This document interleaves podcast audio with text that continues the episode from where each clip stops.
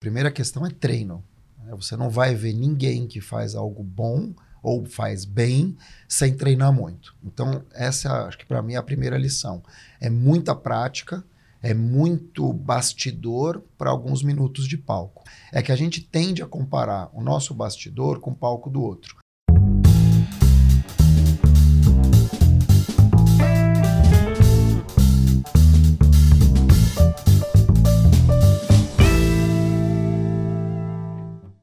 Olá, eu sou Márcio Calai e você está no LecCast. O episódio de hoje está muito especial, nós vamos falar sobre comunicação estratégica.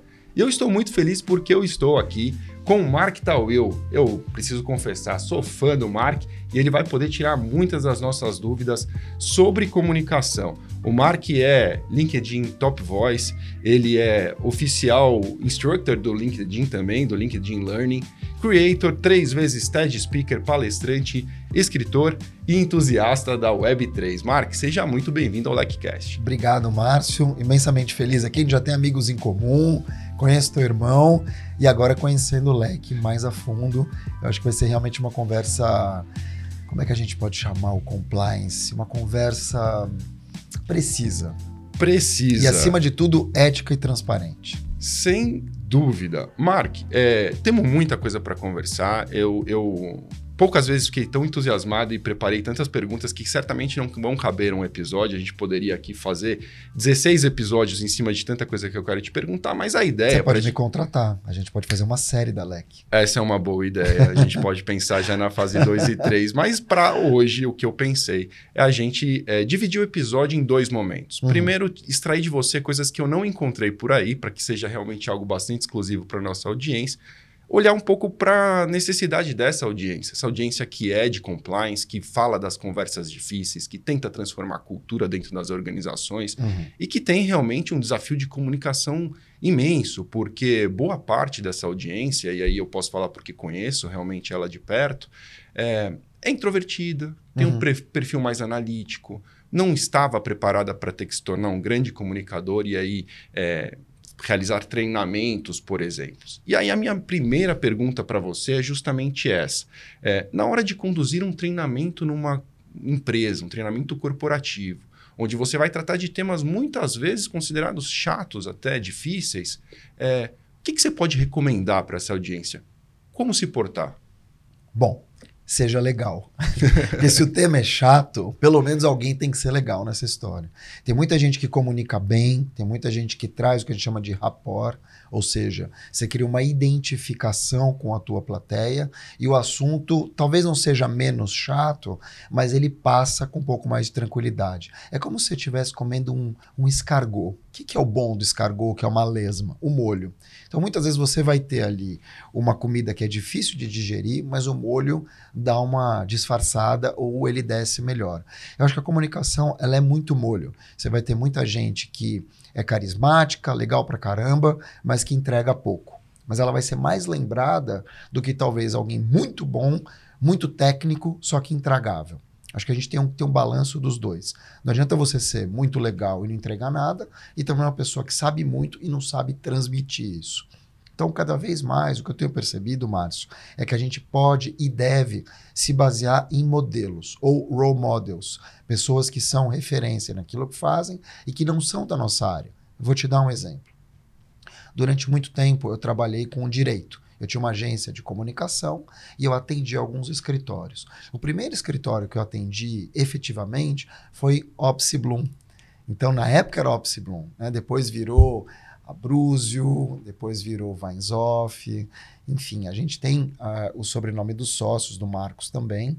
Então, o que eu percebi é, eu poderia absorver daquele escritório coisas que não eram da comunicação e nem do jornalismo, mas que eu poderia emendar ou trazer para o meu universo comunicacional. Então, eu tinha uma agência. O que, que eu percebia naquele escritório? Que era um escritório super premiado, de forma técnica naquilo que fazia, direito digital e eletrônica. Eles tinham então as chancelas. Como vocês têm os vários rankings, vocês têm os selos, só que na comunicação isso é muito difícil. Então eu comecei a trazer aquilo para o meu universo.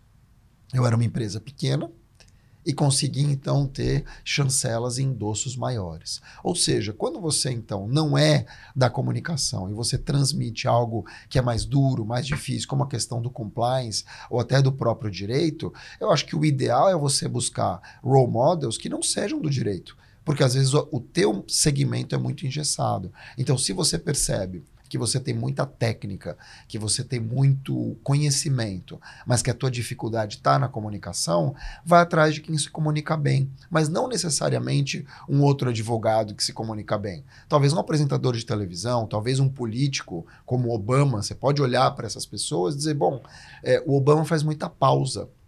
Será que eu não posso me basear nele?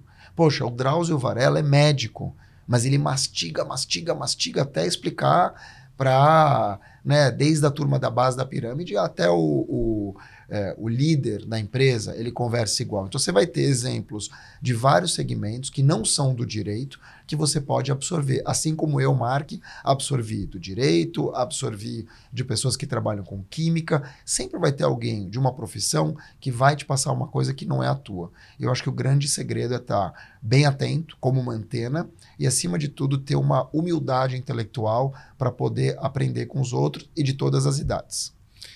Mark, sensacional, porque você tocou em alguns pontos aqui, e o primeiro deles, eu acho que eu preciso destacar, é essa questão de falar com todos. Isso uhum. é um uhum. desafio de compliance. Compliance precisa, a gente repete isso muitas vezes. O desafio uhum. é treinar é, 100% da organização. Então, uhum. é claro que você pode ter algum tratamento específico na hora de enfrentar um board ou uma coisa, né, um, um treinamento muito é, pontual, mas, de modo geral, o seu programa tem que ser conhecido e, e o seu canal de denúncias, enfim, tem que estar disponível para toda a organização e isso é importantíssimo. E o segundo ponto é, é se espelhar fora da nossa área. Né? É, eu acabei de ler aquele livro Roube como Artista, não sei se já teve a oportunidade de ler. Não li, mas eu ouvi. Fantástico. Uhum. E uma das é, sugestões principais é essa. Se você rouba de um cara só, você é um ladrão. Se você se inspira em muita gente e principalmente fora do seu próprio universo, a chance de você é, melhorar, sua, nesse caso, sua comunicação uhum. é tremenda. E realmente trazer, é, sua sugestão de trazer é, essa inspiração, essa informação de uma maneira descontraída, de um outro universo que não seja o jurídico, que já é né, maçante ou mesmo é, das práticas comuns em compliance, eu acho que só diversifica e, e, facilita a vida desse profissional. E nessa facilitação é que vem minha segunda pergunta. Uhum. É, eu assisti, como te falei, com muito prazer os seus três TED Talks. Eu sou fã do TED e, e eu adorei a forma como você se posicionou, a forma como você é, trouxe informação dentro das histórias. Uhum. Né? Eu, eu também estou lendo um novo livro agora sobre as regras de storytelling da Pixar, porque acho que é, storytelling é realmente muito forte. Né? Tem um glamour nesse momento? Tem. Todo mundo quer falar disso? É verdade. Mas o que você fez ali é, é, é fez com que eu parasse durante 15 minutos que parecem dois e você uhum. certamente se lembra das histórias depois. O que, que, você pode dizer sobre storytelling para essas pessoas? Como elas poderiam se valer também dessa qualidade que você conseguiu é, impor nas suas palestras para transferir conhecimento? Olha, a primeira questão é treino. Né? Você não vai ver ninguém que faz algo bom ou faz bem sem treinar muito. Então, essa acho que para mim é a primeira lição. É muita prática, é muito bastidor para alguns minutos de palco. É que a gente tende a comparar o nosso bastidor com o palco do outro. Ah, tô me ferrando aqui, o cara tá aparecendo lá.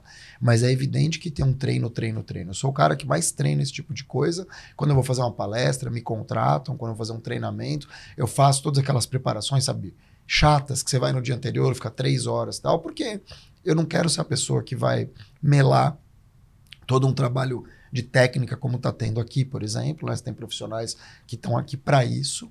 E você vai alguém lá na frente e erra tudo, então a pessoa não se preparou. Outro dia me comentaram um, um, um livro de um ator e diz que esse ator, ele era um ator de Hollywood, os atores de Hollywood eles não gostam de decorar texto. Os grandes, eles decoram um pouco. E ele chegou muitos anos atrás, não vou lembrar o nome do ator, e era uma gravação com Oliver Stone, diretor. Ele nunca decorava texto. E o cara ia bem em tudo. Até um dia que ele chegou no set e o personagem dele era um traficante latino. Então a fala era em espanhol. Ele não decorou, óbvio. Aí ele virou para o Oliver Stone e falou: Olha, eu, infelizmente, eu não, não decorei. Aí ele falou: Vai me custar 100 mil dólares isso.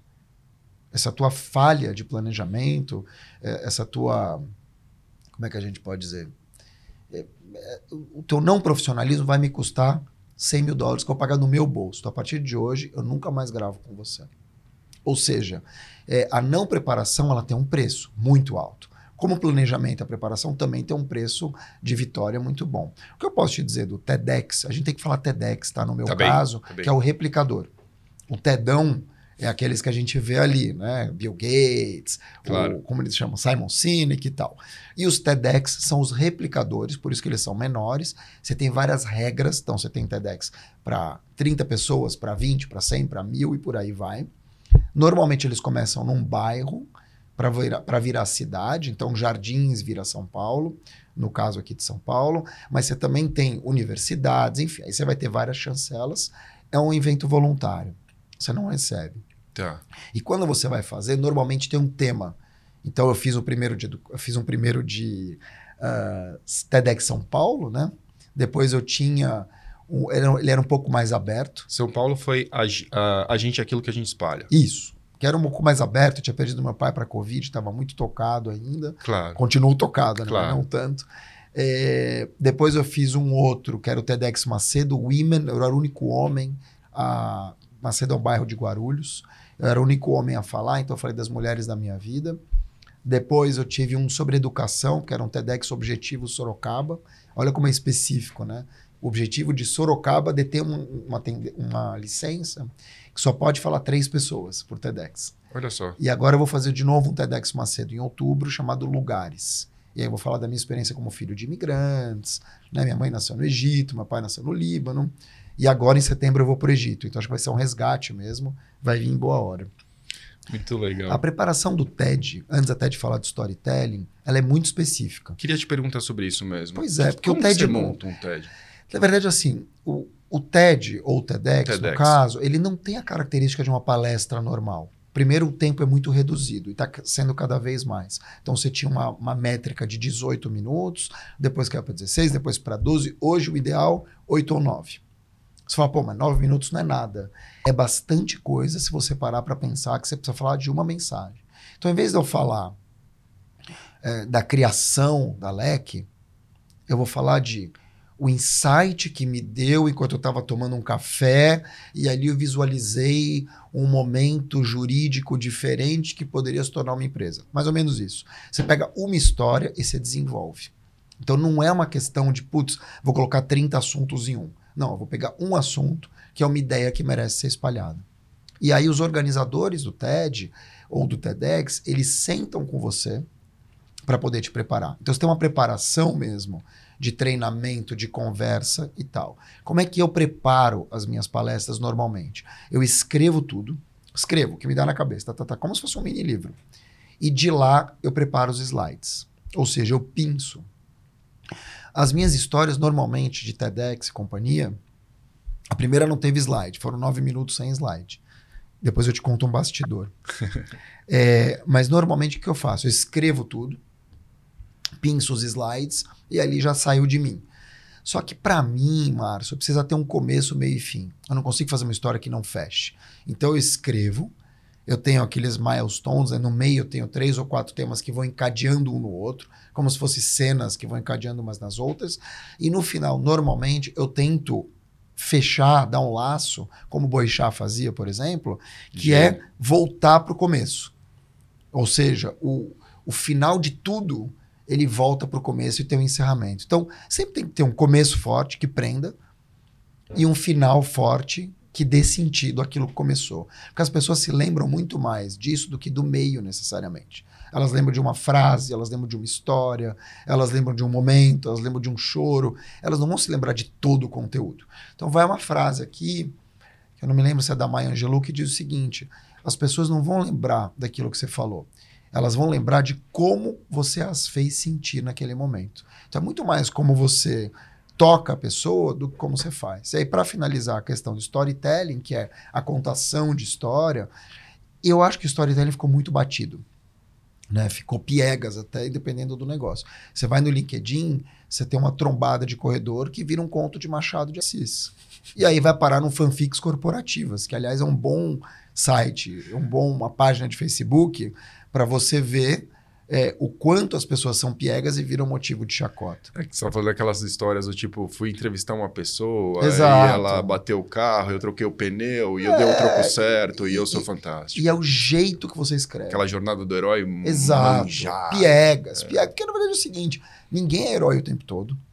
As pessoas têm boleto para pagar, tem dor de barriga, tem diarreia, tem é, unha encravada, tem briga no trabalho, tem briga no trânsito, as pessoas estão passando por dificuldades de saúde mental. Então, assim, não é isso. Você não precisa ser o, o, o deprimido o dia inteiro, mas ficar se vendendo como uma pessoa que só acerta também é ruim. Então eu vejo que as pessoas se ligaram nisso, as novas gerações já se ligaram nisso mais ainda, e você vira motivo de chacota. Tanto Claro. é que ninguém no LinkedIn é demitido. As pessoas têm novos desafios. Sim. E aí, quando eu, eu falo disso, eu tô querendo dizer o seguinte: mais do que storytelling, que é a contação de história, você tem que praticar o story doing, que é você viver essa história. Então, se a história não é tua, você conta a história e você dá o crédito, que é uma coisa que não acontece. Né? Você pega pra você, é como se tivesse vivido uma mentira.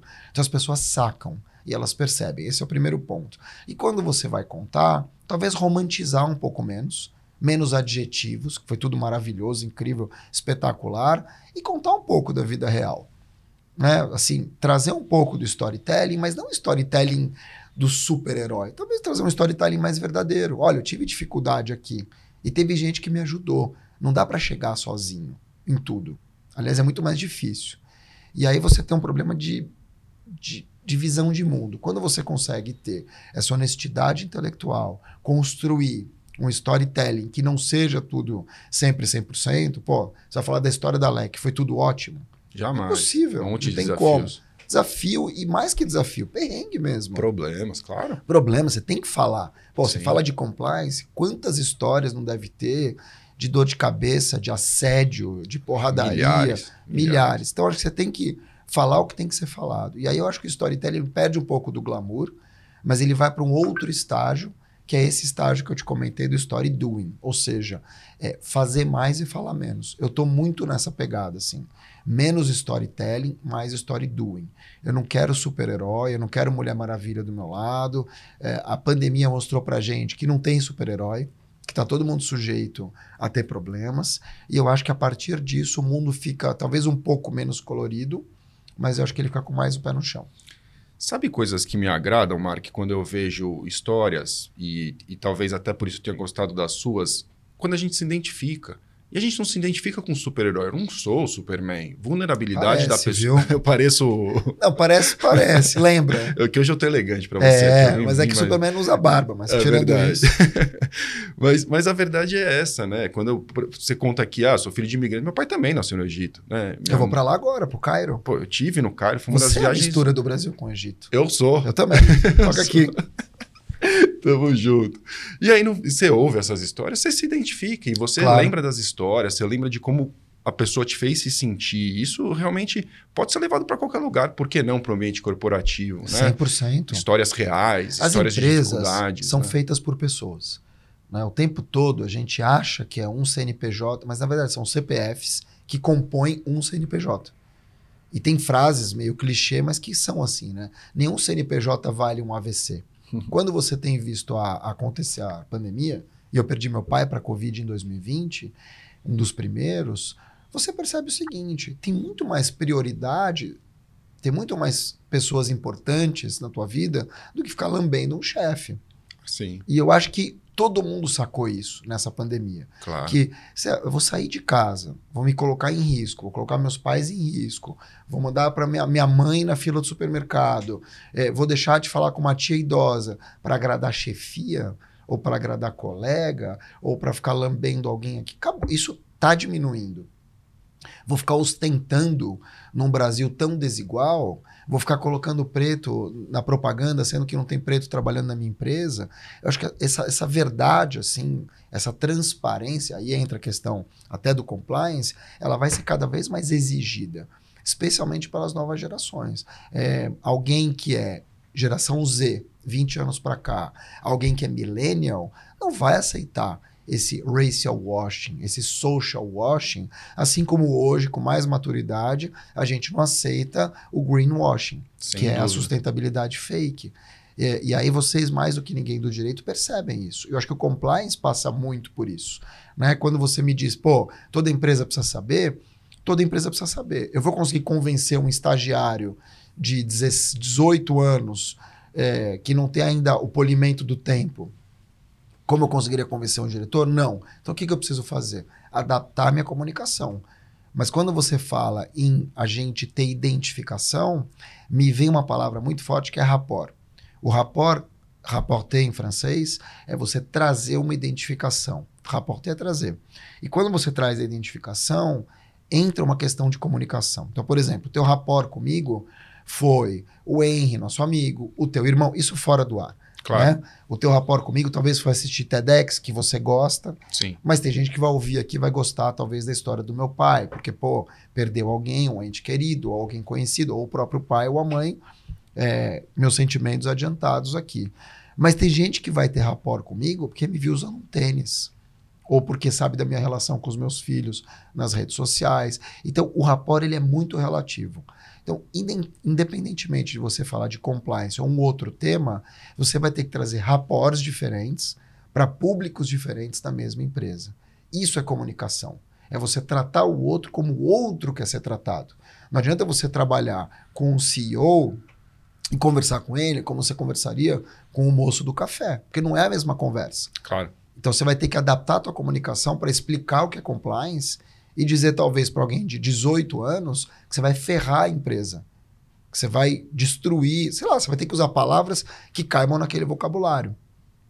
Você sabe, Mark, que eu escrevi um, um artigo para um dos livros que a gente escreve. Todo ano a gente escreve um, um, um livro, uma obra coletiva aqui com profissionais de compliance, gente que está no, no, nosso meio de relacionamento, fazem parte do Compliance Mastermind. Eu escrevi um artigo que fala: é, esqueça treinamento e comunicação, antes faça marketing, engaje e lidere o movimento. E, e, o que eu proponho lá, e, e, é meio atípico no nosso universo, é que eles façam um exercício de criação de persona na hora de começar a pensar, a se comunicar. Uhum. Né? E eu explico para eles: poxa, se você se comunicar com uma pessoa de uma maneira que seria natural e orgânico para ela, né? ela não vai ter esforço nenhum para consumir aquele conteúdo. Faça o que ela já está acostumada, uhum. ou o que ela gosta de ouvir e, e, isso transforma, sem dúvida que transforma. Na sua resposta, você falou de um tema muito importante para a gente, que hoje é caro ao profissional de compliance, que é ESG. Né? ESG entrou na agenda de uma maneira muito importante. Claro que hoje as empresas estão muito preocupadas com isso porque vai impactar no valor do papel, vai impactar é, na concessão de empréstimos, vai impactar cada vez mais financeiramente para as empresas e não apenas é, numa forma de, de, se posicionar de uma maneira bonita. E o greenwashing, como você bem colocou, uhum. é um problema. O profissional de compliance ele tem que lidar é, olha o cenário do cara, ele tem que falar com a alta administração, muitas vezes com uma diretoria financeira ou mesmo com, com um conselho de administração, para vender ideias como essa, do tipo, olha, Precisamos ser mais sustentáveis. Uhum. Nós temos responsabilidade social. É o chato do rolê. Não tem pessoas pretas na empresa. Não bote um anúncio com uma pessoa preta porque a gente vai fazer um papelão. Faça o contrário. Vamos começar por... Então ele tem que ter. É, às vezes ele é o chato do rolê, e aí é, o ponto é esse. É, ele tem um propósito muito verdadeiro por trás. Uhum. Ele tem um valor que às vezes está escrito no código de ética da empresa, que é um valor da empresa também, só que ele tem que vender o longo prazo. Né? Sim. Ele tem que. E, e, e lutar contra as decisões de curto prazo, que geralmente é budget, uhum. é, é, bater meta e tudo e mais. E também a visão curta da, da liderança, o preconceito, da eu queria, diretoria. Eu queria entrar nesse ponto, né? Sim. Quer dizer, o que, que, você, que, que você sugere para uma pessoa nesse cenário, né? Como lidar com o preconceito da diretoria, com, enfim, com, com pessoas. A gente teve aqui um último episódio anterior falar de masculinidades e a gente falou muito dessa geração. É mesmo, que legal. Quem vocês ouviram? É um amigo também de infância, muitos anos, chamado Luiz Kifuri, que tem um, um, um trabalho chamado Portal Mundo Homem. Que muito incrível. legal. E ele falou é, justamente sobre essa geração anos 80 e 90, Sim. que hoje dirige as empresas e, e, vem com suas histórias de vida, com seus vieses, com seus preconceitos. Claro. O que, que você pode sugerir a esse profissional de compliance que vai enfrentar essa dor? Quer dizer, eu tenho que defender o bem maior, às vezes Sim. é um interesse coletivo, mas no curto prazo ali eu vou sofrer. Sim, que é lidar com o preconceito do outro. Exato. Né? Eu vejo de duas formas. Você tem uma questão muito salutar, que é você lutar por uma coisa melhor. Depois, eu vejo que é uma questão de se municiar para essa guerra, porque não é uma guerra de curto prazo, e ele não vai enfrentar isso só no âmbito da empresa. Ele vai enfrentar isso desde a mesa do bar, quando ele começar a falar com os amigos ou com as amigas, vai enfrentar isso no clube e até dentro de casa. De alguém dizer, pô, mas isso é chato, isso é mimimi, isso é aquilo, tal, tal, tal. E no caso dele, do profissional e da profissional de compliance, tem um outro agravante, que é meio que fazer um trabalho de policiamento também. De se policiar primeiro, que ele tem que dar o exemplo, e depois de começar a parar estas. Então, na minha visão, eu acho que a primeira coisa que tem que pensar é como é que eu me planejo para eu ser essa pessoa primeiro. Então não adianta também você ir lá e pedir coisa e vender e te, vender o, o, peixe, né? E tentar fazer isso e aquilo e você não ser esta pessoa. Então esta pessoa precisa primeiro mudar a mentalidade. Então, se ele tem vieses, ele tem que desconstruir, que é o que você fez aqui com o Kifuri, é o que vocês estão fazendo aqui com outros podcasts e afins. Tem que se desconstruir para construir um novo mundo. E aí eu acho que é uh, conhecimento, eu acho que é mudança de paradigma. Então, ele tem que ser o primeiro exemplo a ser seguido. Sabe, Marques, desculpa te cortar, Sim. mas eu agora me recordei de um post seu, uhum. que você dá 10 dicas para viver melhor. Uma delas é justamente de, de se acostumar é, com aquilo que a gente recomenda aos outros, né? Exatamente, que é viver aquilo que a gente recomenda viver aos outros. É, é, bem isso, né? É isso, porque, cara, assim, não adianta eu vender, fazer acontecer, eu vou ser uma farsa, eu vou ser um impostor, eu vou ser é, eu vou ter aquela síndrome do impostor eterna. Estou dizendo para você dirigir com cuidado, mas eu, eu bebo e passo no acostamento. Não dá. Então, ou você pratica aquilo que você posta, ou você para pelo caminho, porque alguém vai te descobrir. É, antes até de você mesmo no espelho. Claro. Né? E vai te dedurar. A gente chama isso de expose hoje em dia. Sim. E você tem de monte. Ninguém mais está sujeito a viver numa caixa preta, que aliás é laranja. Está todo mundo numa caixa transparente a caixa preta do avião. Então, o que eu posso te dizer é o seguinte, Marcelo. É, a primeira coisa é você realmente se tornar o maior exemplo para você mesmo. E depois, eu acho que é ir quebrando essas objeções por meio do exemplo. E do exemplo de quem está dando certo. Então, se eu vou conversar com um diretor financeiro, e eu quero me sentar com ele para convencer esse diretor financeiro que eu preciso oferecer um curso de compliance para a minha equipe, porque a equipe está indo para as redes sociais, está trocando os pés pelas mãos, eu preciso convencer esse diretor financeiro de que vai me trazer problemas financeiros. Não adianta eu chegar e sentar com um cara que é de Excel e falar de Word. Falar, ai, olha, o nosso propósito está no código de ética da empresa. Ele não quer saber. Claro que ele quer saber da ética, mas ele não quer saber da palavra, ele quer saber do número. Então, para este cara ou para esta mulher, eu vou sentar e eu vou trazer números do que, que pode atrapalhar. E mais, eu vou trazer case e anti-case. Ali deu certo. Olha o barulho que deu a colar. Mas quando você traz isso, pelo menos você fez sua parte. Você pode não convencer. Ele pode olhar para você ou ela olhar para você e dizer: Meu, desculpa, não tem esse dinheiro, não vai rolar. Tá bom, mas eu avisei. Acho que esse é o primeiro ponto. E depois, pouco a pouco, você começar a ser um promotor dessas histórias internas. Então, primeiro, identificar quem é o teu público lá dentro e o que, que você vai trazer para cada um. De novo, um rapport para cada um. Né? Para o líder você vai conversar de um jeito. E eu acho que trazer mesmo coisas que estão funcionando. Porque em algum momento você pode até perceber que aquela empresa não é para você. Se você está ali trabalhando compliance de uma empresa, pô, tentando trazer ética, tentando trazer isso, aquilo, trazendo exemplos do que funciona, mostrando onde a corda vai estourar e ninguém te ouve, então desculpa, a empresa está certa e você está errado. Você é a pessoa errada naquele ambiente. E aí você vai procurar uma empresa que condiga com os teus valores. Sem dúvida.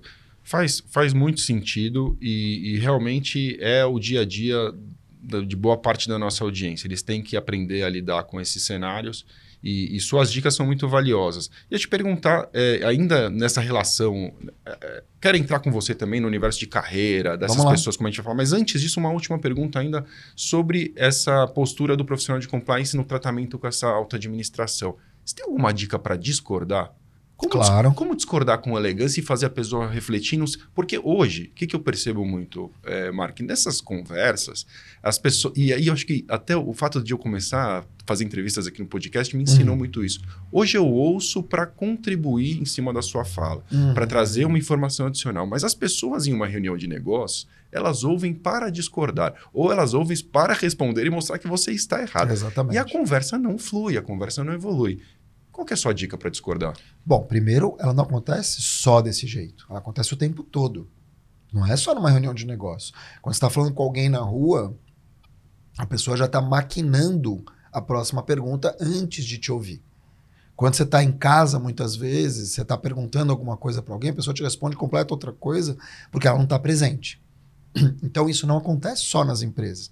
Nas empresas também com a desculpa de tô correndo, ou é uma negociação. Então, o que, que é isso? Acho que tem duas coisas aqui. Primeiro, uma necessidade de o ego prevalecer. Ou seja, é, a minha história precisa ganhar da tua. Precisa ganhar da tua. Né? É, por quê? Porque eu sou melhor, porque meu ego está dizendo que eu vim aqui só para vomitar aquilo que eu preciso dizer. Então, a primeira questão que a gente tem que falar, e aqui eu cito um- uma pessoa com quem eu aprendi isso, que é o Thomas Brieux, um cara brilhante para vocês escutarem em qualquer lugar e para você trazer ele aqui, um especialista em escutatória. A primeira questão é suspender o ego. Primeira questão. Ou seja, eu vou entrar para protagonizar junto com você, Márcio, aqui. E não aqui sentar, vender meu peixe, ou puta, sentar aqui para falar de mim, ou sentar aqui para falar das, das minhas questões ah, pessoais. Então, esse é o primeiro ponto. Né? Eu não quero eu sentar aqui para fazer minha história prevalecer o tempo todo. Eu quero sentar aqui para protagonizar junto com você. Como eu protagonizo junto com você? Fazendo aquilo que está fazendo aqui. Que é primeiro praticar uma escuta ativa. Ou seja, você está presente na conversa, escutando o que eu tenho a dizer e fazendo uma devolutiva em cima daquilo que a gente conversou. E eu também estou fazendo isso. Então, em vez de você me perguntar, Mark, como é que eu promovo um, um compliance melhor por meio da comunicação? E eu te responder, pô, Marcio, você sabe que eu tenho feito muito treinamento. Né? Adoro a turma do direito. Assim, eu vou te responder outra coisa. Por quê? Porque eu quero. Primeiro, o meu ego está dizendo, meu, vai lá e vende teu peixe, fala o que você tem que falar, a tua história é melhor. Segundo, eu não estou prestando atenção, o que já é uma violência. Então, a comunicação não violenta, na hora de discordar, eu acho que ela te traz uma perspectiva única, que é primeiro você entender o outro, você se fazer presente, você tentar administrar um pouco ali com inteligência emocional, se a conversa está partindo de um lugar mais agressivo ou até mais egocêntrico. E aí, para você discordar com elegância, eu acho que tem algumas palavras, inclusive, contributivas, né? E que você pode usar. Então, me fala alguma coisa agora para eu discordar de você com elegância. Veio na minha cabeça alguma coisa política, mas eu vou te poupar disso. Não, pode eu... me trazer uma Não, coisa não, mas eu, vou poupar o podcast disso também, Ah, porque então vai tudo ficar bem. uma coisa assim. Vamos falar de futebol, então, Tá. já que é mais tranquilo. Bem mais. O Corinthians será religião campeão também, a da gente tem a mesma. A religião é verdade. É. Política e religião, vamos nesse caminho. O Corinthians será campeão da Copa do Brasil. Eu sou São Paulino, sou mesmo, né? Já fui muito mais roxo, agora eu tô um lilás, assim, né? E falo lilás aqui, já vai ter um monte de gente ouvindo, já rotulando, né? Fazendo piadinha. Fazendo piadinha, pode fazer. Você sa- sabe que eu, eu tenho uma cor favorita, muitos homens não têm, e é roxo, cara. Eu adoro roxo, mas eu, adoro. roxo. Eu vou fazer outra piada aqui. É berinjela. Berinjela. Berinjela. Puta, agora É mais bonito que o roxo, berinjela, É, é mais Que é o bonito. roxo escuro. Mas vamos lá. A minha cor preferida é cinza. É. Vamos lá. É, Eu não quero concordar com isso. Vamos dizer que eu não concordo e não quero que o Corinthians vença. Claro. Eu posso te dizer, você tá louco. Eu posso te dizer, ai, Marcio, se liga, vai. Eu posso te dizer, não viaja. Mas eu posso te dizer, contribuindo com elegância, algo que você não tem como tirar de mim. Posso te dizer assim. Putz, Márcio, olha, eu vejo de outra forma. Eu vejo de outra forma. Ah, mas como que você vê? Eu vejo desse jeito. Eu vejo que o Corinthians pode não chegar. Ah, é o argumento. Mas quando você me fala isso, é diferente do que falar eu discordo, que já é um, um rompimento, que já é uma barreira que eu coloco na tua frente. Você pode falar, eu tenho uma outra opinião. Você não pode ter outra opinião? Claro. Então é mais elegante na hora de você trazer uma, uma devolutiva que você discorda. Você diz, olha, eu vejo de outro jeito, eu tenho uma outra opinião, eu penso diferente. Tudo isso faz com que você desarme o teu interlocutor, especialmente no sentido dele te achar agressivo. Então, eu acho que não é o que você diz, é como você diz. É como você traz essa perspectiva. Então, é, não é tomar um cuidado também fake para não dizer aquilo que você quer dizer. Eu quero dizer que eu estou discordando. Não estou dizendo que eu não estou discordando. Mas a gente está fugindo do tópico central. Exatamente. Então, assim, ai, Márcio, é, olha, eu. Sabe? Não é isso. Estou dizendo, olha, eu vejo de outro jeito. Ah, você não pode ver de outro jeito? Ué, por que não? É uma democracia. Eu penso diferente. Posso pensar diferente? Pode, então tudo bem. Aí eu apresento o que eu pensei, sempre tocando no argumento, sempre tocando em fatos e nunca tocando em opiniões pessoais. Então vou te dar um exemplo. Eu posso muito bem discordar de você quando você chega atrasado, aqui na LEC, não é teu caso. Ele chega atrasado, pessoal? Nunca, né? Aí é o seguinte, é, quando você chega atrasado, eu posso virar para você e falar assim, Márcio, você está sempre atrasado, né? Generalizar. Não só generalizar, mas eu estou te criticando. Ah, sim. Você está atacando a pessoa a, e não a o atraso. pessoa e não o atraso. Esse é o primeiro erro que você faz. Todo mundo faz esse Há erro. quem chama isso já até de uma falácia argumentativa, né? Assim, é, no direito talvez, É. né? Ou na, na retórica Não, talvez. Na retórica, é. Mas eu acho que isso aí, mais do que isso, é uma burrice. é pouco, Por quê? é pouco útil, né? Pouco útil. Você já coloca a pessoa contra você e você cria uma barreira. Agora, se eu viro para você, sento com você e falo, Márcio, esses atrasos diários estão me prejudicando aqui na empresa. Aí você vai me dizer, pô, mas você tá falando que eu atraso. Não falei que você atrasa. Falei que existe um atraso. Ou não existe? Então, o fato, ele existe. E quando você critica o fato e diz como você se sentiu, você vence o jogo. Então, você pode ter qualquer conversa difícil com qualquer pessoa, desde a chefia até a turma da segurança. Mas você tem que criticar o fato. Se eu virar para um CEO meu e dizer, olha, é, as reuniões longas estão incomodando o pessoal. Ele não pode dizer, pô, você está falando que eu falo muito? Não estou falando que você fala muito. Estou dizendo que é uma reunião longa e que o pessoal se sente incomodado. Ele não vai poder dizer as pessoas não podem se incomodar. Nenhum adulto falaria isso. E ele também não pode dizer que as reuniões não são longas. Então, idealmente, você criticar o fato e não a pessoa já é a primeira coisa. Você vê muito político fazendo isso de uma maneira inteligente e você vê muito político trocando os pés pelas mãos. Sim. Depois, um segundo ponto é dizer como você se sentiu. Então, são técnicas que você usa para você ter conversas difíceis, para você poder discordar com elegância. Tem técnica para você fazer uma reunião inteligente, quer ouvir? Claro. Uma técnica para mim de uma reunião inteligente é uma reunião que tem horário para começar e acabar, coisa que não acontece. É uma reunião que você vai com uma pauta, coisa que não acontece. Ou seja, eu levo bullet points ali para uma reunião de Zoom que vai acontecer das 8h20 às 8h40, só, só nesse horário. Eu pergunto se as câmeras vão ser abertas ou fechadas para todo mundo. E quem não puder tem que me avisar o porquê. Tudo isso é regra. No tribunal não tem regra? Sem dúvida. Então, e aí você termina essa reunião com um call to action, ou seja, próximos passos. E se você for muito, muito, muito zeloso ou zelosa, você ainda manda um e-mail com uma ata.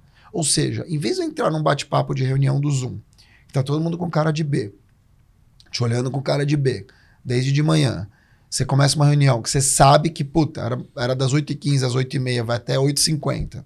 Você atrasa coisas da tua casa, atrasa coisas do trabalho. Em que metade da reunião é para falar do jogo, a outra metade é para brincar e para falar do debate. Os temas que deveriam sair não saem, e você ainda sai de lá sem muito o que fazer, é uma reunião falha.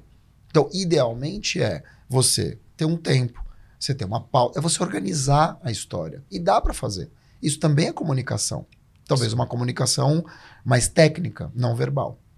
Sem dúvida. E tem muitas estratégias novas que têm se usado para tornar essas reuniões cada vez mais é, rápidas e efetivas. Até Exatamente. reunião em pé eu vi esses dias. Reunião Não, sem em pé sempre existiu. Reunião em pé e sem celular. Sempre Celulares existiu, é. Nos Estados Super Unidos, útil, eu me lembro que, sei lá, 6, 7, 10 anos atrás, tinha uma brincadeira do pessoal colocar um celular em cima do outro, ou seja, uma pilha de celular na mesa, e que e a primeira pessoa que não aguentasse tirar o celular pagava a conta.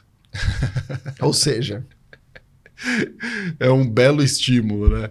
Mark, queria levar nossa conversa para um outro rumo para que a gente não deixe de falar de, de algo que você fala bem e, e, que realmente eu tenho certeza que nossa audiência que te conhece vai querer ouvir você falar, que é esse lado é, carreira, marca Sim. pessoal. Aliás, antes de começar as perguntas, eu tenho uma, uma pré-pergunta para você que é sobre o livro Seja Sua Própria Marca que eu procurei e não encontrei. Não tem como, né? Não terminei. Mas tinha promessa. Tinha, ele... tinha. São promessas. Ah, entendi. Promessas, são promessas. Não, é assim. Cara, eu revirei a internet para encontrar. Não, vou te contar, vou te contar. Eu, tá. eu escrevi o livro e hum. entreguei hum. o livro em 2020. Tá, Teve a pandemia. pandemia. Foi isso. Aí meu pai morreu. Tá. E o livro tinha refações. Claro, sim. Só que aí eu percebi o seguinte, cara, o, o livro é sobre pessoas e marcas, né? Pessoas marca também, que pode nos ensinar muito a gente não só construir a nossa marca pessoal, mas acima de tudo, deixar a nossa marca no mundo. Ele é isso. Entendi. É sobre isso. Então eu entrevistei, cara, Ney Mato Grosso, Condzilla, Ana Maria Braga, enfim, um monte de gente bacana. Um monte de gente bacana, pessoas, entre aspas, anônimas para o grande público, mas igualmente bacanas, e falei ali de uma tese que eu tenho e tal. Só que o mundo virou de cabeça para baixo. As marcas viraram de cabeça para baixo. Então, esse é um cenário. O segundo cenário é o cenário da guerra da Ucrânia. Uhum. Porque, além disso, eu também passei por um divórcio é, em dezembro de 2021, que também me é, deixou muito.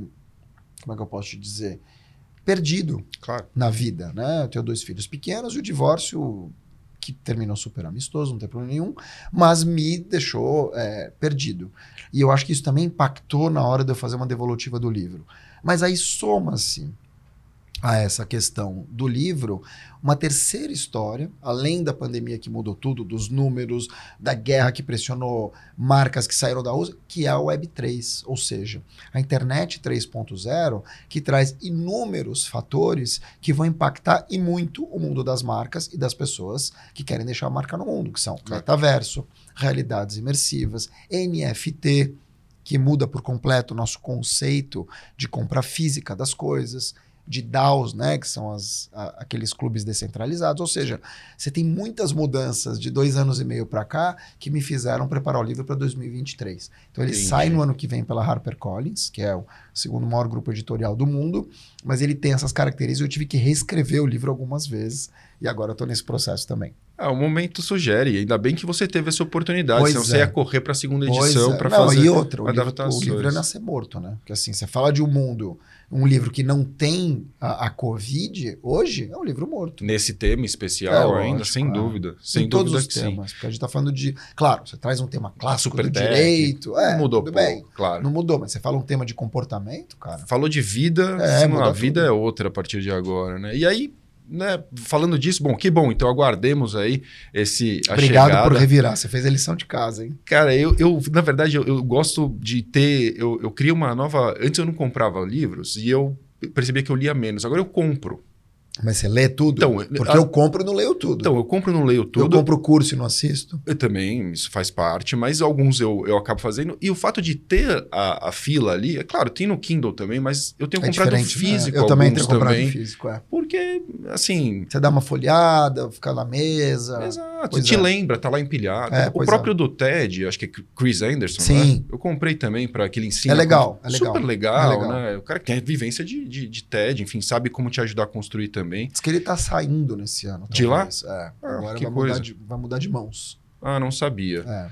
Mas o, o, fato é esse. Então eu estava querendo ir atrás do seu livro Sim. para comprar e até pô, poder trazer alguma coisa para cá. Mas, enfim, é, quero mudar nosso rumo da conversa agora para o lado lá. da carreira. E aí, é, o ponto mais básico e inicial dessa conversa é te perguntar o porquê, né? Qual é a importância realmente é, de um posicionamento digital hoje para um, um executivo, para um profissional que é, às vezes ele não quer vender curso, né? Às vezes ele não quer o óbvio da internet, às uhum. vezes ele uhum. não quer esse caminho, mas o que, que ele pode extrair e por que fazer isso? Perfeito. É, primeiro a gente tem que lembrar o seguinte: nem todo mundo tem a vontade de protagonizar.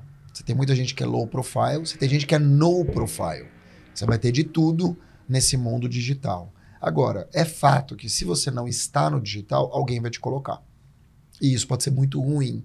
Então, ter uma voz oficial para qualquer empresa é fundamental. Isso é condição sine qua non. Mas, quando você tem, por exemplo, uma pessoa que é muito low profile, pega pessoas que são muito endinheiradas e que não enxergam no, no digital uma fonte de renda, por exemplo, tudo que a pessoa quer não aparecer. Você pega banqueiro, o banqueiro não quer estar, tá, a menos que seja alguém que viva disso. Tipo Nubank, esses novos bancos, as fintechs e tal. Mas pega um banqueiro tradicional, aqui da Avenida Paulista, aqui do lado, o cara não quer aparecer. Para quê? Ele tem bilhões, ele tem pessoas que invejam, ele tem pessoas que podem sequestrar. O que, que ele vai ganhar? Ele tem um banco. Isso com outras empresas também, empresas mais familiares, mais tradicionais. Você tem muitos grupos que não querem aparecer de jeito nenhum. Tem as pessoas tímidas. Sim. E tem as pessoas que não enxergam isso para nada. Então, tudo bem. Agora, é inegável que no mundo de hoje, a gente tem uma, uma possibilidade da gente ser visto, lembrado, contratado, uh, pago, vender, namorar, fazer sexo Sexo, não tô falando namoro, fazer sexo por meio da internet. A Sim. internet e o, o, mundo digital ele te propicia muita coisa. Né? Comprar, vender, enfim, você tem uma vida que é muito mais ativa, muito mais ativa do que, do que tua vida pessoal dentro da internet. É muito louco, mas é verdade. Eu te digo isso com propriedade. Eu sonho dia sim, dia não. Há muitos anos estão roubando meu celular. Há muitos anos. E nunca roubaram, graças a Deus. Por que, que eu estou te dizendo isso? Porque provavelmente Freud explicaria que minha vida inteira está no celular. Então talvez seja uma invasão da minha vida, talvez seja um pensamento de, pô, minha privacidade. Não sei. Né? Talvez a minha psicóloga, é, Erika Witt, fale melhor. Mas é, o que eu quero te dizer é o seguinte: a nossa vida está muito mais no celular. É muito pior alguém roubar teu celular do que invadir tua casa. Vai encontrar muito mais coisa. Ou seja, a extensão da nossa vida digital hoje ela é mais complexa, mas ela também tem um lado, entre aspas, bom. Você pode conquistar muita coisa. E aí é uma questão de querer. Você pode ir para as redes vomitar o teu ódio, falar de política, de futebol e falar palavrão e tal, e ser rotulado por isso, mas você também pode ir para um outro lado e fazer bonito ou fazer menos feio. E aí é uma questão de escolha. O que eu quero te dizer é o seguinte: nem todo mundo precisa ser o arauto, né, o role model das coisas. Mas em estando, você precisa se portar direito. Entende o que eu estou falando? Total. Você não precisa ser, é, é, sei lá, o as da comunicação do direito na rede, ser o melhor dos melhores. Não é isso. Mas estando, você precisa fazer direito. Ou seja, se você tem um LinkedIn, se você tem um Instagram, alimenta. Se você tem um Instagram, você não vai fazer dancinha se você não é o cara da dancinha. Essa é uma, uma mulher mal-humorada, que não cumprimenta as pessoas, vai lá fazer dancinha de TikTok. Não é ela. Então, acho que você tem que... É uma extensão do teu dia a dia. Você tem que trazer algumas verdades, você tem que se preocupar em não se expor, você tem que ter o compliance pessoal e profissional também para não colocar tudo a perder. É, pô, tem casos e casos aí de, de, estagiário que quer dar uma de malandro, fotografa o, um projeto e coloca na internet. Nossa. Teve casos disso já. Né? Ou seja, você perdeu o projeto de milhões, porque teve um estagiário malandrão que foi chamado para fazer um trabalho, tirou uma foto e colocou um projeto no ar. Você vai ter de tudo. Né? Você tem exposições hoje, questão sexual, você tem, enfim. É, a internet pode ser muito ruim, mas ela também pode te dar muita coisa. E quando você começa a perceber isso e você joga o jogo da internet e começa a, lapidar isso no teu dia a dia, eu acho que tem muito mais ganhos do que perdas. E por quê? Porque o mundo caminha para isso. O mundo ele caminha para uma, uma vivência mais digital, claro que sem perder o presencial e o pessoal, em termos de oportunidade. Então, não que você vai ser mais feliz. Até porque o youtuber de milhões é uma menina, um cara que começou no quarto sozinho, falando para uma câmera. Não é alguém que socializou. Tanto que você tem um monte de youtuber aí com depressão, tristeza e tal, que vem disso. Agora, é inegável que o teu alcance fica muito maior. É inegável que uh, a tua autoridade ela se espalha de uma outra forma. E o exemplo está na tua frente. A gente nunca se viu e sempre se amou. não, não, a gente nunca se viu. E você me convidou por quê? Pô, te convidei porque te acompanho há bastante tempo. Então, e... e por que, que você me acompanha? Porque eu, Mark, faço um trabalho de posicionamento. Então, eu me posiciono para que pessoas como você me contratem, me chamem. Eu, eu quero me posicionar como essa pessoa. Então, é um trabalho uh, proativo da minha parte. Sem dúvida. Entende? Sem Quando dúvida. você tá aqui na minha frente, você tá de terno, bem arrumado, você tá com cabelo, você tá com ah, um computador bacana, uma equipe bacana, um lugar lindo. Tudo isso é posicionamento. Tudo conversa. Tatuagem conversa, tudo conversa. Agora, você pode desencanar disso também. Você pode fazer do teu jeito e eu vou ter uma imagem de você. E quando você faz isso com escala, as pessoas vão interagindo com você. Se elas interagem para bater boca por causa de política, você vai ser visto de um jeito. Porque tem um negócio chamado print. As pessoas vão printar e mandar pro grupo de WhatsApp. Elas não vão virar e falar, pô, Márcio, você tá, você tá, você tá trocando os pés pelas mãos, você tá indo mal. Ninguém vai te ajudar. As pessoas vão printar e vão mandar. E quando você consegue fazer isso, como você falou, discordar de maneira elegante, posicionar, se posicionar, colocar coisas que agreguem, as pessoas estão sempre se perguntando, para que que isso me serve? Se você que está ouvindo esse podcast até aqui, por que, que você chegou até aqui? Por que, que você se manteve na escuta? Porque agrega. E eu acho que quanto mais você agregar, mais você vai ter que se preparar para agregar o outro, porque as pessoas são exigentes e cada vez mais coerentes.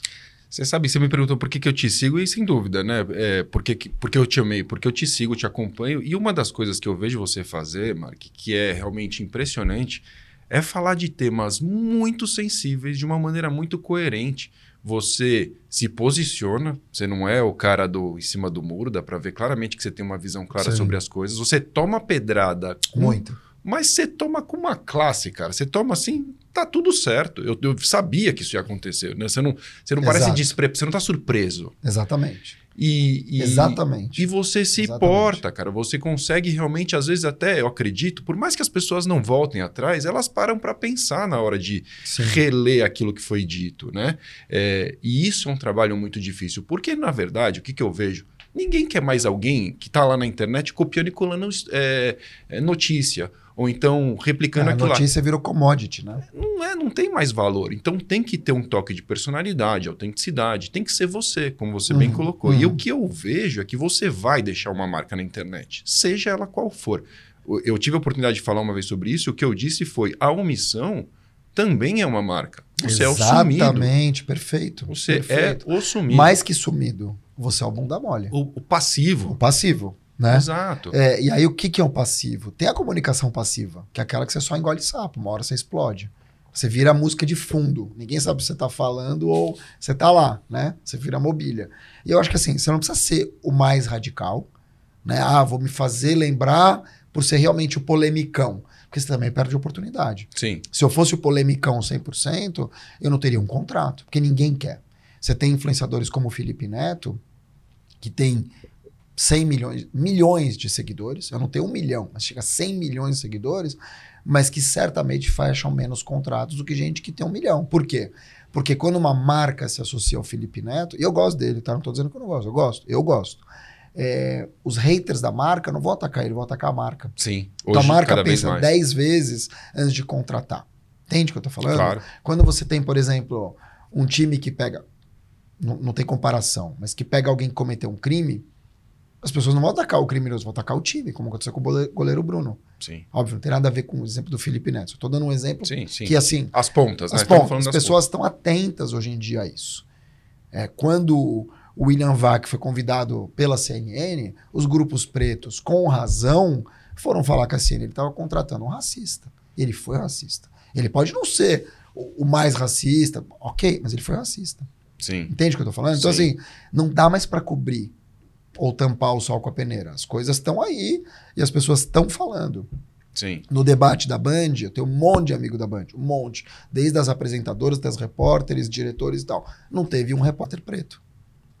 Não teve um candidato preto. Num país que tem 50% de pessoas pretas. Então, assim, tem coisas que a gente tem que apontar o dedo. A, a questão é como você aponta. Você pode virar para um diretor da Band e dizer: olha, é, o debate não tinha uma pessoa preta. Seria legal colocar na próxima. Seria um ponto de representatividade. Você pode falar isso desse jeito, a pessoa vai te ouvir. Como você pode dizer, pô, que absurdo, nananã, racista. Entende? Às vezes não foi racista, foi desatenção. Mas talvez venha de um viés racista. Ou seja, não o viés de vamos condenar os negros, mas talvez não perceber A falta. a falta. E eu acho que isso é uma questão dos novos tempos. Assim como eu também cometo vários deslizes. Talvez não de racismo, mas talvez de machismo. Talvez não de racismo, mas talvez, sei lá, é, um recorte de gênero, uma piada, né? Então você vai ter todo mundo erra o tempo todo. Pode falar palavrão? Pode. Outro dia eu vi um- uma frase ótima do João Gordo, que ele é um filho da puta em desconstrução. Genial. Genial. E e é verdade, no fundo, Mark, a gente tá sujeito. Quem, quem se expõe tá sujeito. Né? Eu mesmo, eu dei, a gente tá aqui nos 50, quase 60 episódios do podcast. Que legal. E, e, assim, eu tenho que me policiar é, claro. para atender as expectativas de muita gente. Eu tô aqui Claro. representando a LEC, não só Claro. os meus interesses, né? não é só o Márcio na física. E, e é um cuidado tremendo. E realmente, eu, eu penso que o deslize por si só não é um problema, mas como você se porta a partir dele, né? Perfeito. E tem uma que questão também ali? de. Errei, errei. Olha, foi mal. Foi mal, e eu acho que tem uma questão importante de você citar isso, que eu, obviamente, já errei, já troquei os pés pelas mãos, já fui, puta, cancelado toda semana. Mas, é o que você falou, tem duas questões quando acontece isso comigo. Primeiro, embora eu perca seguidor, seguidor não- parte. não- ter muito seguidor é que nem ser rico no banco imobiliário. É o mesmo efeito. Então, não é isso que me pega. Agora, é, me dói muito mais eu fechar uma porta. Claro. Né? Então, fechar uma porta com alguém que é bolsonarista cego ou lulista cego porque me acha isentão, não tem problema. Agora, fechar uma porta com uma empresa, porque a empresa acha que eu sou um cara racista, homofóbico, transfóbico, aí ferrou. Aí é minha, minha credibilidade. Alguém que não me conhece tem uma imagem de mim. Não me conhece. Não vai afetar minha autoestima. Ele tem uma imagem, assim como eu tenho imagem da Xuxa, que eu nunca vi na vida. Eu tenho imagem, sei lá, do Senna ou do, do, do Obama e por aí vai. É, uma imagem, a pessoa não senta na mesa com você. Mas quando a pessoa senta na mesa com você, ela conhece os teus valores e ela se sente traída, aí você tem um problema. Sim. Então eu cuido muito disso, assim, para reverberar os meus valores em qualquer mesa. Inclusive com as pessoas que eu tenho é, contrário contra essas pessoas na mesma mesa. Não tem importância. Eu não vou sentar na mesa com um nazista. Sim. Mas se eu tiver alguém que senta na mesa que eu discordo, eu posso falar para essa pessoa. Porque, de novo, eu não vou falar dela. Vou falar das, coisas ideias. que eu discordo. Aí começa uma discussão e tá tudo bem. Então, discutir não nos torna inimigos. Né? Pelo contrário, acho que a concordância pode ser perigosa. Então, eu não gosto também de ficar agradando todo mundo o tempo todo. Acho ruim para mim e acho ruim para as pessoas. Você É não porque não vai sou eu, e não né? vou conseguir. Diz a, a Então, frase que sabendo ninguém disso, conseguiu, não vai ser você. Eu tenho uma técnica que é a seguinte: eu não entro mais em qualquer história. Eu não comento mais tudo. né? Já aconteceu esse tempo, mas não comento mais tudo. Então, assim, não preciso comentar da morte do Paulo Gustavo sem eu ter assistido nenhum filme, né? Claro. Até o, sei lá, eh, o debate. Se eu não quero comentar. Segundo, eu penso 50 mil vezes no que eu vou escrever, pensando já nos cenários. Ou seja, se eu escrever isso aqui, as pessoas vão me dizer isso. Eu banco. Eu banco se a pessoa me disser. Eu não vou entrar desavisado, de gaiato. Ah, vou escrever por escrever, vou criticar. Não. Se eu criticar, alguém vai me dizer isso. Se ela me disser isso, eu banco o que eu estou dizendo, eu tenho como provar. Então, assim, estou levando uma fake news, eu tenho fonte. Né? Então, por exemplo, no debate, teve, ah, o Bolsonaro mentiu a cada três minutos. Foi dito isso. Tinha um instituto de pesquisa dizendo isso, do Estadão, não fui eu que disse isso. Ah, o Lula eh, trocou os pés pelas mãos, admitiu que roubou. Ele roubou mesmo? A justiça disse que sim, depois ela voltou atrás. Mas teve isso, não, fui eu, não sou eu que estou dizendo. Então eu boto na boca de quem tem que falar alguma coisa. Eu não fico pegando para mim esse tipo de coisa. Eu trago o fato e argumento em cima daquilo. Claro, eu sou um cara que tem um passado, eu sou um cara que tem um viés, eu sou um cara que tem uma visão de mundo e uma opinião. Quanto menos eu der opinião, talvez seja melhor, mas sempre vai ter. Você sempre vai enxergar o mundo com teus óculos. Então, é, o que acontece para mim que é ideal é eu apanho dos dois lados, ou seja, eu não fico só de um lado, que é bom para mim. E segundo, eu sou perdoado rápido. Talvez não por aquela pessoa, mas pelo mercado como um todo. E por quê? Porque é o que você falou, as pessoas percebem que não foi uma questão tomou partido, embora eu tenha meu partido. Claro. Meu- não partido político, mas os meus partidos, Sim. as pessoas por quem eu brigo. E depois, é, eu acho que eu tenho uma questão que é importante para todo mundo aqui, que é mais do que credibilidade. Você tem um, você tem crédito. Então assim, o Mark errou, errou, mas não é um cara que apareceu ontem e, e saiu do Big Brother com 30 milhões de pessoas e que ninguém conhece o passado. Tem uma É, história, É uma né? história que você foi construindo. Mas, pô, ali atrás ele não errou. Quando precisou, embora o brasileiro tenha memória curta, e eu não seja um cara público, sou um cara público, né? As pessoas têm esse referencial. Talvez se amanhã eu virasse um cara de 10 milhões de seguidores e 9 milhões nunca tivesse ouvido falar de mim, talvez se eu fizesse uma besteira, pô, esse Mark, não, não, não. Que nem as mais de mil pessoas que, que pararam de me seguir porque eu fiz uma análise do Bolsonaro e uma do Lula. E apanhei dos dois lados, ou seja, estou no caminho certo. Sim. Mas mil pessoas deixaram de me seguir. Certamente são mil pessoas que começaram a me seguir por causa de uma fala. E que elas vão fazer falta? Talvez façam. Mas tudo bem. Eu tento acreditar que não. Eu acho que essas é. pessoas que vão, fica só quem tem que ficar, uhum. Mark. E, e, e, tá tudo certo. Sabe quem me lembrou? Eu não sei se você acompanha, o Fábio Rabin, humorista. Super. Ele bate nos dois. Não, mas é diferente. E, né? Não, mas quero dizer, ele é... sofre. Não, estamos indo para os extremos. É, é, piada, é humor, é, é escrachado. Humor, é, não é nada disso. Mas ele apanha dos dois. Ele é um gênio. Ele fica. Né? Ele é um gênio. É um gênio. Eu acho ele um gênio. Eu Traz ele aqui, não vai te trazer problema eu, nenhum. Não, eu já levei ele ao Congresso Internacional de Compliance. Aliás, fica aqui o Merchan. Nós teremos Congresso Internacional Quando? de Compliance em setembro. É um evento ah, de três dias. A gente por quê? Eu queria me convidar, mas eu vou estar fora. Vou estar você no Cairo. Tá... Ah, você vai estar fora o mês todo de setembro? Até 25 é, 20, 21 e 22 ah, de setembro acontece me convidar o congresso. Mesmo. E, e, eu vou te falar que já só de seu nome ter sido aventado aqui no, no LecCast, a turma de evento já ficou, não, veja com ele. Tal, Pô, se é seria possível, seria possível. Eu ia adorar, claro. E é um evento de três dias, mil pessoas, é super legal. E eu levei o Rabin é, num almoço. Que coragem Pra, imagina, no meio do, do ambiente de compliance, para justamente a gente tinha ali um desafio que era quebrar o almoço em duas turmas. Puta, então, genial. uma parte Eu ficava assistindo ele, é. uma parte estava almoçando e brifamos, chamamos ele para conversar. Falamos, ó, oh, Ramin, zoa o que você quiser, mas vamos fazer alguns combinados aqui, ó. Claro grupos assim, assim, assado, não. Claro. Piadas claro. homofóbicas, não. Então, eu acho que ele, o, o Rabin, assim, embora ele vá para os extremos, você vê que no final das contas, existem outros humoristas, que eu não vou citar nome para não dar palco, claro, claro. que escorregam nesse tema, mas você percebe que é, um, é uma escorregada, primeiro, proposital, e segundo, rasa. O Rabin, ele vai até um certo ponto, ele fala de tudo, mas é o jeito que ele fala. Sim. Então, você vê que não é, que é um negócio muito mais na, na zoeira e tal, do que uma coisa maldosa. E tem humorista que, entre aspas, acha que tem licença para matar. Tem. Então, de novo, não é o que você fala, muitas vezes, mas é o como você fala. É verdade, é verdade. E no final lá foi tudo super bem. Ele, bom, que ele... bom, senão você não teria nem podcast. Né? É verdade, teria sido cancelado. já. Não, e ele realmente ele fez piadas de outras coisas. Ele fez piada com o nome das pessoas, como ele sempre faz, da onde você vem, onde você conheceu sua esposa, coisas que ele faz com, com Sim, uma propriedade, porque, porque, de rapidez novo, de raciocínio. Se ele vira e começa a virar o homofóbico da história real, o, desculpa, o escroto da história real, as pessoas não vão mais no show. Exato. Não tem jeito. Todo Exato. mundo tem um chefe. É verdade. É verdade. Ó, oh, Mark, o tempo tá voando e não, eu não, mas eu tô aqui para isso. E eu não queria, é, eu queria, tem duas pelo menos perguntas aqui que da, de, das 27 que eu preparei que eu, eu queria te perguntar porque eu vejo o que acontece no LinkedIn em especial. Muita gente começa, ah, publica um artigo aqui, aí passa três meses sem publicar, publica outro artigo lá. E aí vê, de repente, uma pessoa que se destaca muito e fala assim: ah, esse cara deu sorte.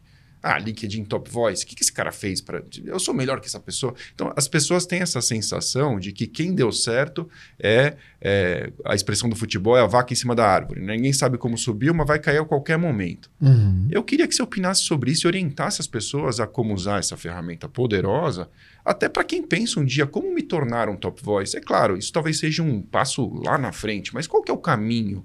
Para usar o, LinkedIn e ter resultado? Porque pode ser frustrante para muita gente essas pequenas tentativas sem, sem um resultado claro. Olha, tem uma frase que diz o seguinte: sorte é o nome daquilo que vagabundo dá ao sucesso do próximo. sorte é o nome que o vagabundo dá ao sucesso do próximo. O que é uma pessoa vagabunda? No, no mau sentido, uma pessoa que não arregaça as mangas para fazer. É muito fácil, né? Você chamar de sorte alguém que deixa de ficar com a família, que deixa de trabalhar, que faz de madrugada, que vai no evento e se aplica. É como se falava do blogueirinho. Ah, ela é blogueirinha, blogueirinha. Aí a pessoa vai lá e ganha milhões depois, esquece que as primeiras fotos eram horrorosas, que era um batom rosa que não tinha nada a ver com aquela roupa, que a pessoa assassinou a Lei Maria da Moda. Já viu esse, esse funk? Não. É como é que é? Tananana. Isso que é foda. Ele, não, é, vou pegar aqui pra você. É. Mas é o seguinte, o que eu quero te dizer é, É. pode falar palavrão nesse podcast. Pode, A pode. pessoa Então, não é dá- podcast para adultos. É um podcast para adulto. É, É, a pessoa não dá esse valor. Aqui, ó. O Michel, ele foi enquadrado na Lei Maria da Moda. Você conhece um cara que agride a moda? Então manda pra ele, vai. O patrocínio tá forte, usa Oakley com Lacoste, o tênis da Puma Disc e o boné da New York. Ah, isso que é foda, isso que é foda. Acabou de ser preso na Lei Maria da Moda. Ah, ah, isso que é foda. Então, é isso. Então, Muito no começo, você é humilhado, no começo riem de você, no começo Vira blogueirinho. Você não blogueirinho, trabalha, ah, blogueirinho. você fica no seu aquela. Todo mundo vai te criticar. Agora, quem se mantém, quem banca suas ideias, quem acredita naquilo que faz e consegue romper essa arrebentação, é a pessoa que fica. E aí, quando ela fica, depois de um ano, dois, três, vem alguém para te dizer isso. Então, o que eu tenho para dizer? Primeiro, é, não adianta, não adianta você ter consistência um dia só. Não adianta você ir numa pizzaria comer uma pizza maravilhosa e na semana seguinte ela tá ruim. Então você tem que ter recorrência. Você precisa ter consistência, que é a qualidade, a firmeza, a entrega, a excelência, mas de forma recorrente. Você precisa ser bom quase sempre. Ou seja, não adianta você ouvir um podcast aqui que tá ótimo e na semana que vem ver um convidado xoxo. Não adianta você estar ótimo, se preparar nas perguntas, na semana que vem fazer de qualquer jeito. Isso é inconsistência, que no final é uma falta de recorrência. Então, o ideal é você ter a consistência. Ou seja, você fazer direito, fazer legal, você se colocar uma meta no sentido de recorrência. Então, você alimentar aquela rede para você ser percebido como uma fonte de alguma coisa boa. Então, você me disse, a LEC é acompanhada por mais 130 mil pessoas eh, nas redes e no podcast e tal. Por quê? Porque as pessoas se fidelizaram à qualidade da LEC nos, nos nas produções de conteúdo. Sim. Você faz uma vez por ano, a pessoa esquece. Imagina o seguinte: quantos podcasts tem? Quantas conversas jurídicas tem? Quantos influenciadores jurídicos hoje em dia já tem? A pessoa percebe que você faz uma vez por ano, ela vai voltar uma vez por ano. A pessoa percebe que você faz toda hora, ela já te tem como uma fonte. É como é, eu tenho uns podcasts, por exemplo, que eu escuto, que são podcasts de notícias. Hoje eu não consigo mais não escutar. E eu, e eu tenho um podcast na Jovem Pan chamado Auto Performance. Faz tempo que eu não que eu não que eu não publico, porque na verdade como eu tive essas intercorrências pessoais, acabei dando uma desanimada geral da nação, não com o podcast em si, mas com, com as minhas produções. Claro. Então eu perdi em recorrência, mas eu tento ser consistente. Eu tento pelo menos manter a minha qualidade, talvez um pouco menos no ritmo, mas manter a qualidade. Ou seja, o que eu tenho para te dizer aqui é o seguinte: não adianta você ter uma rede e não alimentar. E não adianta ser bom um dia só. Isso- Viralizar. Vi- É, uma viralizar e é, acabou. Irritou, como os, os caras dizem no Twitter, né? é. Não adianta. Você tem que estar lá consistentemente para as pessoas te enxergarem como alguém que agrega. Então, pô, podcast, leque, o Márcio é muito bom, o cara se prepara sempre. Eu gosto de ouvir ele porque ele tem perguntas, ele presta atenção. Aí o cara começa a te olhar como alguém diferenciado. Porque, de Sim. novo, a massa é muito grande. Pô, já cansei de sentar com gente para entrevistar, não para ser entrevistado, para entrevistar. E essas pessoas me dizem, nossa, mas você foi a fundo. Nossa, puta, eu nunca falei isso. Nossa, eu extraí um negócio diferente aqui. Por quê? Porque eu me preparei, Sim. entendeu? E aí fica uma marca minha, que é o que você falou. É, qual é a tua marca? Pô, uma pessoa que se prepara, uma pessoa que responde os comentários, porque eu sei que as pessoas leem os comentários, Sim. né? Sem agredir, sem humilhar, sem diminuir. Pessoa que me escreveu um comentário com português errado. Eu não vou virar pra. Eu vou É. aprender português. Não vou fazer esse papel. Claro. Claro. E, e você cuida 100%. LinkedIn, Instagram é sempre você. Infelizmente, sim, porque me toma um tempo do cão. E aí eu percebi o seguinte, que é claro que eu não precisaria, entre aspas, né? Mas você tem muito influenciador hoje que posta vídeo de WhatsApp. Por quê? Porque bota na mão da equipe e a equipe faz qualquer coisa. Então ele perde um pouco desse referencial e dessa identificação. E uma coisa que funciona muito, interagir. Interagir. Responder a comentários, responder a críticas, responder a elogios. A rede social, né? Ela- A rede é social. Mas pessoas, antigamente eu não fazia isso. Eu deixava a pessoa postar e F. É, não porque eu não queria, porque eu achava que já postei, postei e saí correndo. E eu percebi que eu comecei a perder valor com isso. E eu comecei a recobrar valor quando eu comecei a interagir. Mark, sem palavras para te agradecer, é, assim, papo riquíssimo aqui. Eu Que tenho bom. certeza que será o primeiro de outras iniciativas com a LEC, porque, poxa, você deu um show aqui. E nós temos uma tradição no LECcast, eu vou te dar alguns segundinhos para pensar enquanto eu faço um, um convite aqui, mas eu, é de deixar uma recomendação, uma dica, um livro, alguma coisa que você queira falar sobre comunicação para essa galera executiva que está nos ouvindo aqui. E a você que nos acompanhou até aqui, eu quero te convidar para participar do Congresso Internacional de Compliance, que nós falamos, acontece nos dias 20, 21 e 22 de setembro, aqui em São Paulo, no Vila Blue Tree, onde estarão reunidos grandes executivos de compliance. Mário Sérgio Cortella estará conosco e você não pode ficar de fora. Então, acesse congressodecompliance.com.br e faça a sua inscrição. Mark, o que, que você gostaria de deixar para essa turma que nos ouviu durante uma hora aí? Nossa, bom, primeiro agradecer todas e todos que estão ouvindo, que chegaram até aqui, que vão vir em qualquer tempo. Dizer que eu estou muito honrado porque é um podcast sério, embora leve, mas sério, né, de um, de um tema que eu gosto particularmente bastante. E se eu puder recomendar um livro, deixa eu pensar. Eu não leio tanto, tá? Deveria ler mais. Pode ser outra coisa. Se você Não, viu eu gosto, por exemplo, de um seriado, livro, uma é, série, quer dizer. eu gosto de uma das visões, talvez não em livro só, mas das visões do, do Yuval Harari. Eu acho que ele tem visões de mundo muito interessantes, que antevêm temas. Então, eu, eu, por exemplo, li um que chama Cartas da Pandemia, em que em 2020 ele já falava como ia ser esse mundo. E ele tem uma clareza de raciocínio e uma amarração de raciocínio que é simples, porém muito poderosa. Então, acho que o Yuval Harari é um cara para ser seguido.